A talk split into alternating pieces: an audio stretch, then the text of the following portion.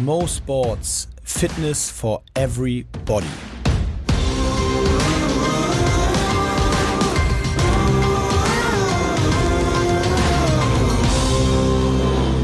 In diesem Sinne fangen wir einfach an, Mintra. Sehr gut. Es Mo. ist wieder soweit. Ähm, Mintra und Mo sitzen hier und unterhalten sich über Themen, äh, die in der Sport, in der Fitness, in der Bewegungswelt unserer Meinung nach zumindest relevant sind. Und wenn ich schon unserer Meinung nach sage, dann äh, zählt das für das heutige Thema ganz besonders, denn wir wollen heute über Verletzungen sprechen. Genau. Über Verletzungen, über Recovery, über das Zurückkommen, äh, aber auch so grundsätzlich ein bisschen um den um, um die, über den Umgang, so jetzt habe ich's, äh, mit so Rückschlägen Ja. und was das im sportlichen Kontext bedeutet. Ja, und was uns einfach auch da persönlich widerfahren ist, was wir im Umfeld mitgekriegt haben und ähm, so ein bisschen auch unsere, unsere Geschichten erzählen, beziehungsweise deine. Ja, Hauptsächlich. Unsere, aber ich, genau, ich, ich, wir haben mal gesagt, ich starte mal. Ähm, heute, viele kennen die Story auch äh, von mir, zumindest haben sie es schon mal gehört. Ich habe in, ähm, in meiner Karriere ähm, in dem Hockeysport zwei äh, oder viele Knochenbrüche, das alles äh, wird ja nicht offiziell mitgezählt, aber zwei wirklich äh, schwerere Verletzungen gehabt. Das eine äh, sind beides Kreuzbandrisse gewesen, einmal das vordere Kreuzband, einmal das hintere Kreuzband. Und ähm, ja, ich wollte heute mit dir mal so ein bisschen mich drüber austauschen, weil äh, ich sehr, sehr häufig äh, besonderes Feedback, sage ich mal, zu diesem Thema bekommen habe. Und warum, das äh, würde ich eben gern so ein bisschen teilen. Also um mal in die Geschichte kurz zu erzählen, 2011, ähm, so ein bisschen auch auf dem Höhepunkt meiner Karriere, würde ich fast sagen. Also ähm, sowohl athletisch, aber vor allen Dingen auch spielerisch und so selbstvertrauensmäßig ähm, ist so 27 auch ein Alter, in dem das so ein bisschen Richtung, glaube ich, Spitze geht, zumindest im Mannschaftssport ist es so. Ähm, sieht man, finde ich, auch im Fußball häufig. Das ist so ein Alter, so 27, das, das, da hast du so Erfahrung, mixt sich so alles so zusammen, finde ich so ganz, nicht immer genau 27, aber Nee, aber du hast schon recht. Da hast du, du kannst das Spiel lesen, hast einiges schon mitgemacht und bist einfach reifer. Genau, es mischt sich so ein, alle Aspekte so zusammen und, und genau so war es bei mir auch. Ähm, und dann äh, neun Tage nach der Europameisterschaft, wir waren Europameister geworden, äh, habe ich in so einem blöden Trainingsspiel mir das vordere Kreuzband gerissen. Und das war deswegen so prekär, weil es eben Mitte September war und die Olympischen Spiele standen nun im Folgejahr an in London und es war September 2011 und Oh shit. Genau, im Juli 2012 war dann Abflug nach London zu den Olympischen Spielen und die Nominierung dafür war im Mai. Das heißt, ich hatte also, wenn man so möchte, so acht, neun, acht, acht Monate ungefähr Zeit äh, bis zur finalen Nominierung, aber natürlich eigentlich nur fünf, weil Ja. du musst ja vor den Olympischen Spielen auch mal so drei, vier Monate äh, performen. voll performen Ja. können und wirklich das Leistungslevel haben, auch vor allen Dingen athletisch, um dann bei den Olympischen Spielen sieben Spiele in 14 Tagen durchstehen zu können. So, also, und der Prozess, äh, über den ich dann jetzt so gerne äh, da mal das mal scheren möchte, ist gewesen erstmal dieser Moment, irgendwie mentaler Breakdown nach so einem Hoch, Europameister, mentaler Breakdown, ganz schnell so dieses Gefühl, was steckt da jetzt alles, was ist da für ein Rattenschwanz dran? Also, okay, Kreuzband ist jetzt gerissen, aber was heißt das in Bezug auf meinen großen Traum, das große Ziel Olympische Spiele 2012? Wie ist jetzt, ich kannte mich nicht aus mit Prozessen, wie eine OP abläuft oder Du hast So. wahrscheinlich gedacht, oh shit, zu Ende mit der Spielerkarriere. Ich war relativ sicher, also Spielerkarriere nicht, aber Olympia. Also es war, ich, ich konnte mir einfach nicht vorstellen, aus allem, was ich so gehört habe von Fuß, vom Fußball auch vor allen Dingen, wie das so mit so OPs läuft und wie man dann wieder anfängt zu trainieren, dass ich wirklich die Chance habe im Mai, äh, ja, also eigentlich im März war klar. Wir hatten also Mitte September, also Oktober, November, Dezember, Januar, Februar, März, sechs Monate genau später musste ich wieder 100, bei 100 Prozent sein. So, und von allem, was ich gehört habe, klang das für mich irgendwie unvorstellbar in dem Moment. Nach Gespräch mit den Ärzten kam raus, dass äh, es nur eine Entscheidung für mich gibt und das war nicht zu operieren. Also Ist aber gut. Ne? Konservativ, weil viele sagen immer gleich, das muss operiert werden, das muss dies, das. Vor dem Hintergrund, dass du halt so schnell wieder zum Einsatz kommen musst. Ja, genau. Das ist auch so ein bisschen, was ich gerne mit dir diskutieren möchte, weil ähm, du sagst jetzt, es ist gut. Ähm, häufig habe ich auch schon gehört, ja, dass dass das total darauf ankommt, äh, wie die Struktur halt ist, äh, ob das ein 100% Abriss ist im Bild oder ob da noch leichte Fasern vorhanden sind, sodass man von so einem Halbabriss spricht oder Anriss spricht, äh, wobei das ja nie hundertprozentig zu beweisen ist, wenn du nicht wirklich einmal reingeschnitten hast und guckst. Ähm, ich, ich, für mich war es in dem Moment so, alleine schon von der Psyche her, war das für mich die total logische Entscheidung, weil dadurch verliere ich keinen Tag. Also ich konnte ab dem Tag danach dann mit der Reha beginnen. Mhm. Zwar nicht automatisch, nicht schon wieder mit Krafttraining, aber ich konnte mich auf ein Handbike setzen mhm. und zumindest was für die Pumpe tun. Ja, Oder ja. ich konnte zusehen, dass ich zumindest nicht im anderen Bein die gleiche Muskelkraft verliere, wie ich sie im rechten Bein äh, verliere. Ich konnte was für ein Core, Core, also was für die Stabi machen, mhm. Core machen. Ähm, das heißt, also drumherum trainiert erstmal, ne? Genau, ich konnte ja. drumherum trainieren und ja. konnte den Körper auch weiter am Training sozusagen halten. Ja. Und ich, und das wäre jetzt so, lass uns mal darüber sprechen zum Auftakt. Was, was bringt die Leute dazu im Profisport, wenn ich mir das angucke, ist zumindest mein Gefühl, zu 95 Prozent zu sagen, ich operiere? Oh, ich glaube, da spielen ganz viele Faktoren mit rein. Also der größte Faktor ist, glaube ich, einfach diesen Zeitdruck, den die Spieler haben die, oder die Mannschaften haben. Es ist ja nicht so, dass die Spieler das entscheiden, das wirst du ja bestätigen können, sondern das entscheiden dann, ja, also du natürlich kannst natürlich immer sagen am Ende, ich will das oder ich will das nicht, aber im Grunde genommen entscheidet das, dass der Trainerstab und halt auch die, das Ärzteteam. Und die Erfahrung, die ich gemacht habe aus dem Eishockey, ist einfach ähm, der Druck, einfach der Zeitdruck, der, der fällt jetzt aus. Ne? der, der ähm, in deinem Fall hast, warst du ja wahrscheinlich auch ähm, ja, ein Keyplayer einfach in deinem Team und der muss halt irgendwie ersetzt werden und der, die, der Zeitraum, in dem der ersetzt werden muss, sollte so knapp wie möglich bemessen werden. Und das ist aber in erster Linie erstmal keine persönliche Entscheidung, sondern einfach so eine Teamentscheidung. Ne? Wie, kriegen wir, wie kriegen wir sozusagen das Team wieder schnellstmöglich ähm, Full Force?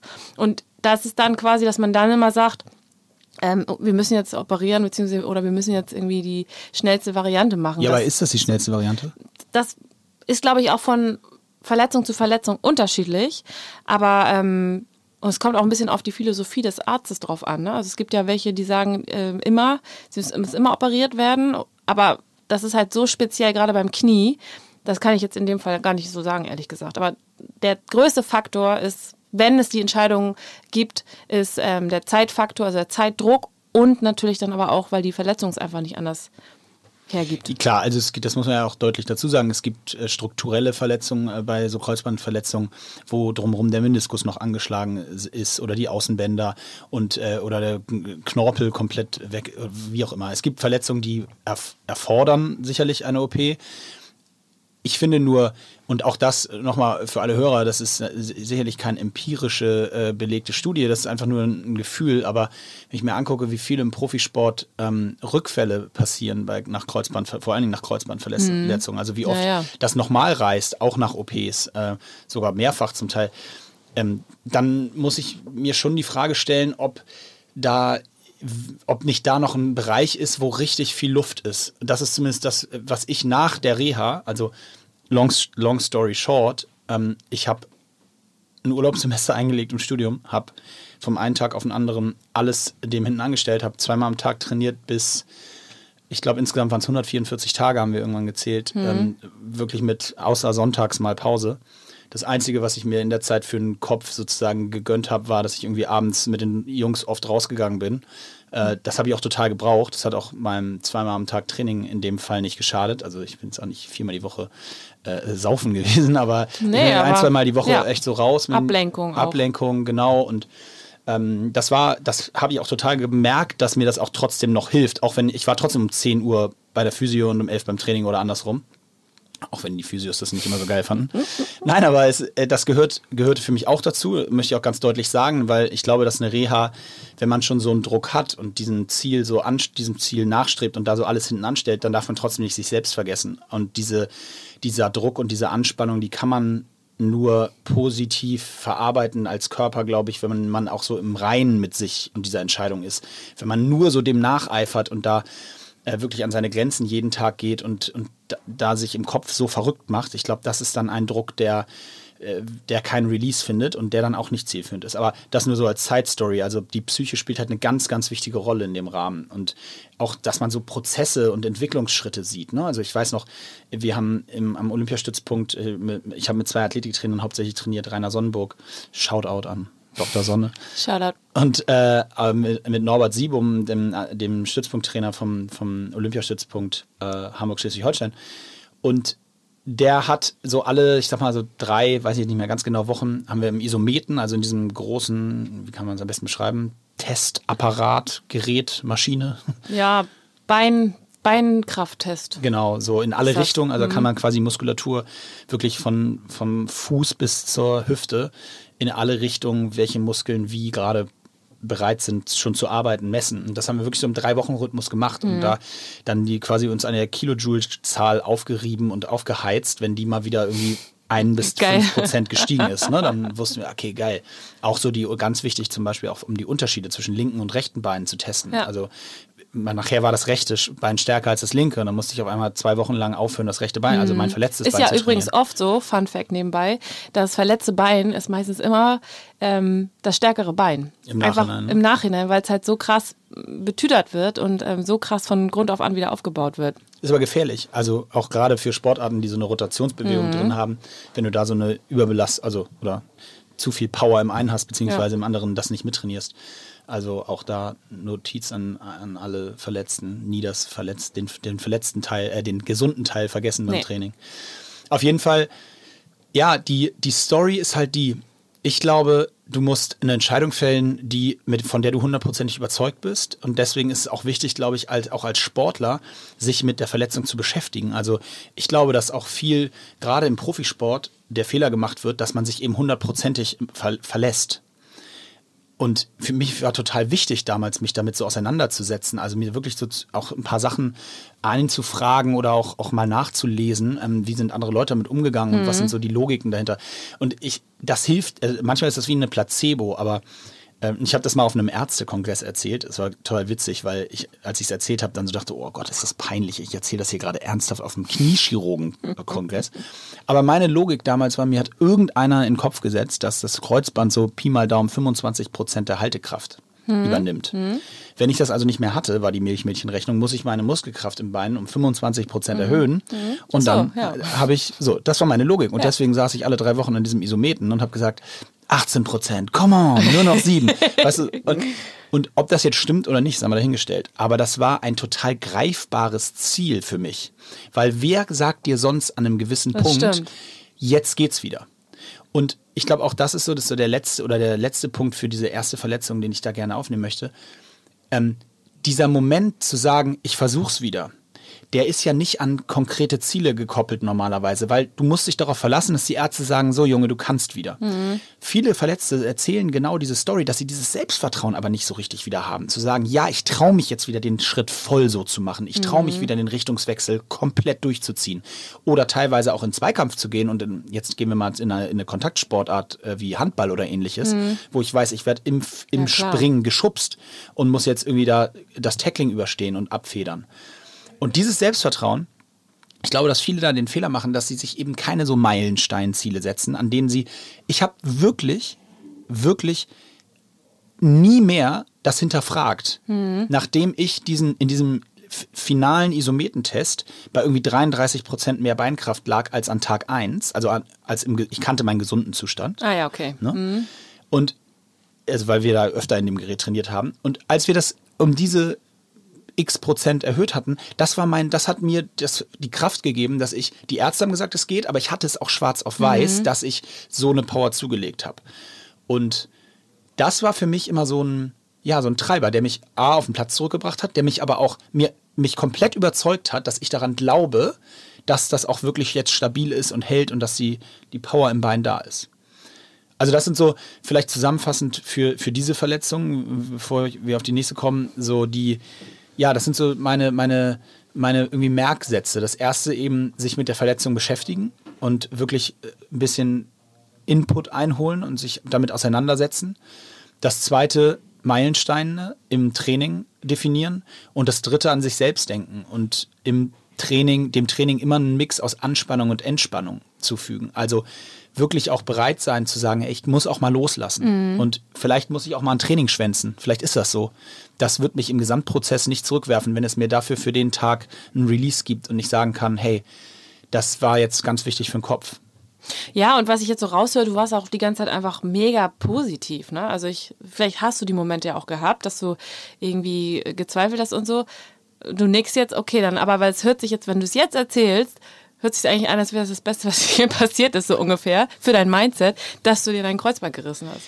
Äh, spannend, dass du sagst, weil in einem Punkt ist es so. Ich fange mal mit dem ersten Teil an. Ja, natürlich hatte ich mega Down-Punkte. Und es gab auch Tage, äh, zum Beispiel, wenn der Wert im Isometer nach drei Wochen mal nicht gestiegen war, mhm. dann hat es sich angefühlt, als wenn die letzten drei Wochen komplett okay. für die Katz gewesen wären. Aber so ist das, ne? Superkompensation. Manchmal hast du am Anfang einen schnelleren Effekt und dann stagniert es erstmal und dann geht es auch mal ein bisschen runter. Dann hast du, weil die Ausdauerwerte gestiegen sind, werden gehen die Kraftwerte ein bisschen runter, gerade als dann das Laufen wieder anfing und so ähm, das macht schon, das ist schon ein Fuck-up. Das ist so ein richtiger Brain-Fuck. Also das, das kann dich schon kaputt machen an manchen Stellen auch. Aber äh, grundsätzlich würde ich schon sagen, dass das Mindset sehr positiv war, weil eben dieses Ziel Olympia für mich da hinten am Ende stand. So, ne? Und ich wollte wieder auf den Platz. Aber was du gesagt hast, das Beste, was mir je passiert ist, auch das ist was, was, wo ich sagen würde, ja, ich glaube tatsächlich, dass das so war. Und zwar habe ich in meiner ganzen Karriere vorher, und ich hatte 2004 meine ersten Nationalmannschaftserlebnisse, das war also sieben Jahre. Hm. Ich habe noch nie vorher so konzentriert im athletischen Bereich arbeiten können oder gearbeitet, weil mein, mein Sportart war oder ist, war Feldhockey, Hockey. Hm. Ich hatte, der Fokus lag natürlich immer auf dem Spielen und auf dem Techniktraining, Taktiktraining äh, Standardsituation. Ich muss kurz einhaken und du bist natürlich auch extrem talentiert. Das heißt, du brauchst gar nicht so hart zu arbeiten, weil du es einfach kannst. Ne? Ja, äh, das stimmt. Wobei ähm, äh, lachen jetzt viele, die mich kennen, wenn sie es hören. Das stimmt schon. Äh, und trotzdem. Ich meine nur athletisch nicht so. Du musst jetzt nicht noch kräftiger und weißt du so. Richtig, genau. Also ich auf jeden Fall, das ist richtig. Dachte ich auch immer. Hm. Hab in der Phase, in der Reha, gerade als ich dann fertig war, aber gemerkt, wow, krass, wie viele Prozente ich für mein Gesamtspiel in diesen sechs Monaten mehr oder weniger zufällig, in Anführungsstrichen dank des Kreuzbandrisses, auf einmal rausgeholt habe. Weil ob das jetzt, da werden auch viele, die mich kennen, jetzt äh, sagen, gut, das ist jetzt mit Sicherheit nicht der einzige Grund, aber 2012 haben wir die Olympischen Spiele gewonnen. Hm. Wohlgemerkt, wir, ich ja. den kleinsten Anteil der 16 Jungs, aber äh, haben wir sie gewonnen. Ich bin am Ende des Jahres Welthockeyspieler geworden und habe äh, sozusagen offensichtlich nochmal richtig was draufpacken können mhm. auf in individueller Qualität. Und das habe ich nur diesem Kreuzbandriss zu verdanken mhm. und dem Comeback aus dieser Verletzung heraus. Und deswegen ist es so lustig, weil ja, ich habe dort zum ersten Mal gemerkt, wie wichtig das für Mannschaftssportler ist und wo man noch Prozente rausholen kann, wo man immer denkt, ich muss noch besser ähm, an meiner Standardsituation arbeiten. Ich muss noch besser im Dribbling werden. Ich muss noch besser im Passspiel werden. Ja, alles richtig. Aber auf Weltklasse-Niveau ist häufig auch eine Komponente Athletik. Und mhm. die wird, glaube ich, sehr, sehr häufig unterschätzt. Amen. wird wirklich sehr oft unterschätzt. Aber cool, dass du das sagst. Also ich habe, äh, jetzt muss ich aber ganz normal den Bogen zu den Hörern, das sind ja nicht alles Weltklasse, Nein, äh, sondern für den, für den Otto-Normalsportler. Also der hat ja auch seine Verletzung. Und, aber selbst da kann man das runtergebrochen, finde ich, auch anwenden dass halt ähm, man nicht denkt, scheiße, ich verliere jetzt alle meine Gains, so ich verliere jetzt meine Kondition, ich ähm, die Kraftwerte und so. Das, das sind klar Rückschritte, die man hat, aber wenn der Mindset stimmt, wenn man halt kontinuierlich weiter daran arbeitet und sich mit seinem Körper beschäftigt und halt mit der Verletzung, dann kann, kann man da vieles rausholen und am Ende wahrscheinlich besser dastehen als vorher.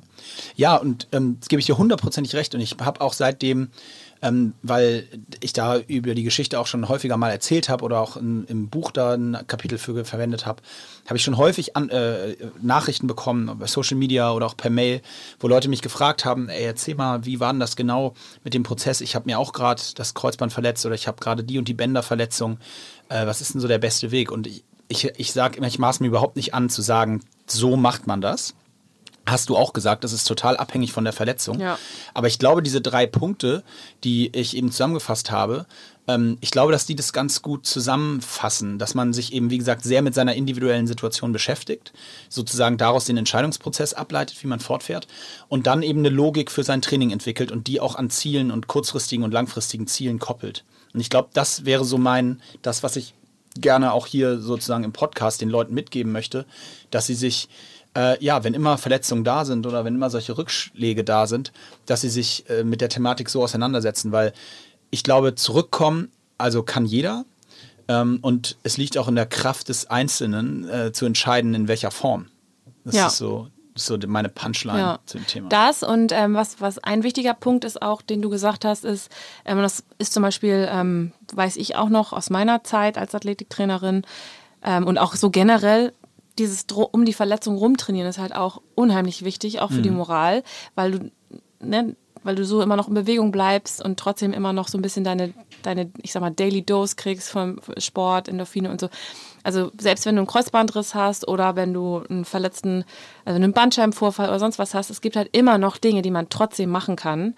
Ähm, vielleicht nicht unmittelbar danach, aber schon relativ früh, ähm, wo, du, wo du einfach andere Muskelgruppen trainierst und einfach um die Verletzung komplett die auslässt und dafür dann halt, weiß ich nicht, wie du gesagt hast, am Ergometer einfach mit dem Oberkörper was machst oder halt Rumpf, Rumpf, Rumpf und Stabilität eigentlich immer, dass man da einfach am Ball bleibt, ne? dass man in Bewegung bleibt. Weil es gibt Studien, die sagen, ähm, dass die ähm, quasi jetzt nochmal, um, um auf Beine so zurückzukommen, wenn du quasi im linken Kreuzband, äh, im linken Bein verletzt bist und du dein rechtes Bein trainierst, dann hat dein Körper trotzdem Benefit davon und du verlierst weniger Muskelmasse insgesamt, weil du halt trotzdem weiter trainierst. Also das ist auch nochmal wichtig zu wissen. dass Absolut. Man, dass man halt nicht plötzlich auch nicht steht und ein dickes Bein hat und ein dünnes Bein, so, sondern das ist ja, muss ja im Verhältnis sein. Absolut. Und ähm, vielleicht noch eine, eine beziehungsweise anderthalb Ergänzung. Ähm, ich glaube, das Thema ähm, Recovery mit, mit eben Physiotherapie und, und gleichzeitiger Behandlung ist ganz entscheidend, weil man merkt schon in so einem Reha-Prozess auch, dass auf einmal piekt da und auf einmal piekt da, weil man natürlich auch anders die Muskelgruppen trainiert, weil man das Umfeld trainiert, was man sonst vielleicht nicht so viel macht. Ja. Und äh, weil man manchmal auch am Anfang falsch belastet, weil man eben die eine Seite mehr belastet, dann zwickt auf einmal der Rücken. Also sich da wirklich auch kontinuierlich ähm, behandeln lassen und zwar nicht nur mit Lymphdrainage und so weiter, sondern wirklich auch an den Strukturen zu arbeiten, ist, glaube ich, ganz entscheidend. Ähm, und das zweite Thema, und damit will ich so ganz kurz auf die äh, überleiten und das nicht verschweigen, dass äh, ich mir drei Jahre später das hintere Kreuzband im gleichen Bein nochmal gerissen habe. Was schön. heißt nochmal? Also dann das hintere, allerdings ein Unfall. Und es ist mir immer wichtig zu sagen, dass es nicht daran lag, dass das irgendwie das Bein instabil war oder so, sondern ausgerutscht und von oben wirklich auf die Kniescheibe gefallen und dabei ruck und das hintere Kreuzband weg. Ähm, und auch da, long story short, gleicher Prozess, nicht operieren lassen, obwohl es das hintere war, wo viele sagen, das müsste, operiert man eigentlich häufiger noch. Aber ich hatte noch weniger Zeit, ähm, um zurückzukommen. Äh, habe den genau den gleichen Reha-Prozess gemacht. Das hat fürs hintere Kreuzband exakt genau gleich gut funktioniert. Ich habe danach leider nicht den Sprung zur Weltmeisterschaft geschafft. Der Bundestrainer hatte mich dann nicht nominiert. Äh, aber ich war fit. Ich war, ich war voll da. Dem Bundestrainer war es ein bisschen zu riskant, mich mitzunehmen für sieben Spiele in 14 Tagen, weil es, das war echt vier Monate nach dem Riss, also ganz kurz. Okay, ja. Ähm, das, da will ich auch gar nicht weiter drauf eingehen. Mir geht es mehr darum, der Prozess, ich habe den nicht nur einmal irgendwie erlebt und es, man könnte dann so sagen, okay, bisschen Glück auch Lucky gehabt, Shot, ja, so, ja. sondern es ist wirklich zweimal mit vorderem und hinterem Kreuzband genau gleich gelaufen. Äh, auch da wieder, ich habe seitdem nie wieder Probleme im Knie gehabt. Ich, ich mache alles von Skifahren über, ich habe ja auch noch drei Jahre danach weiter Hockey gespielt, ähm, intensiv, äh, spiele Tennis und mache Sportarten mit Richtungswechseln noch und nöcher. Ähm, der Prozess hat für mich funktioniert, vielleicht nochmal deutlich. Das heißt nicht, dass das jetzt der Weg ist, wie alle, wie Leute machen sollen. Alle sollen jetzt Ärzte meiden und nie wieder sich am Kreuzband operieren lassen. Aber ich glaube, wir finden es auch spannend. Meldet euch gerne. Ähm, schickt uns so Fall, ja. eure Comments oder wenn ihr ähnliche Situationen erlebt habt, die anders waren, äh, schickt uns das gern zu. Ähm, sind wir super interessiert dran und ähm, würden das dann auch gerne in der nächsten Folge nochmal so drauf Bezug nehmen. Ähm, das war unser kleiner Ausblick auf Verletzungen, Recovery, zurückkommen, nicht auf, aufgeben und auf jeden Fall immer daran glauben, dass man, wenn man denn möchte, die Chance hat, äh, im Sport auch nach Verletzungen nochmal wieder was Großes zu erreichen. Ja. War heute ein bisschen molastiger Mintra, sorry. Ja, no problem. Die Folge heißt übrigens das Beste, was mir je passiert ist.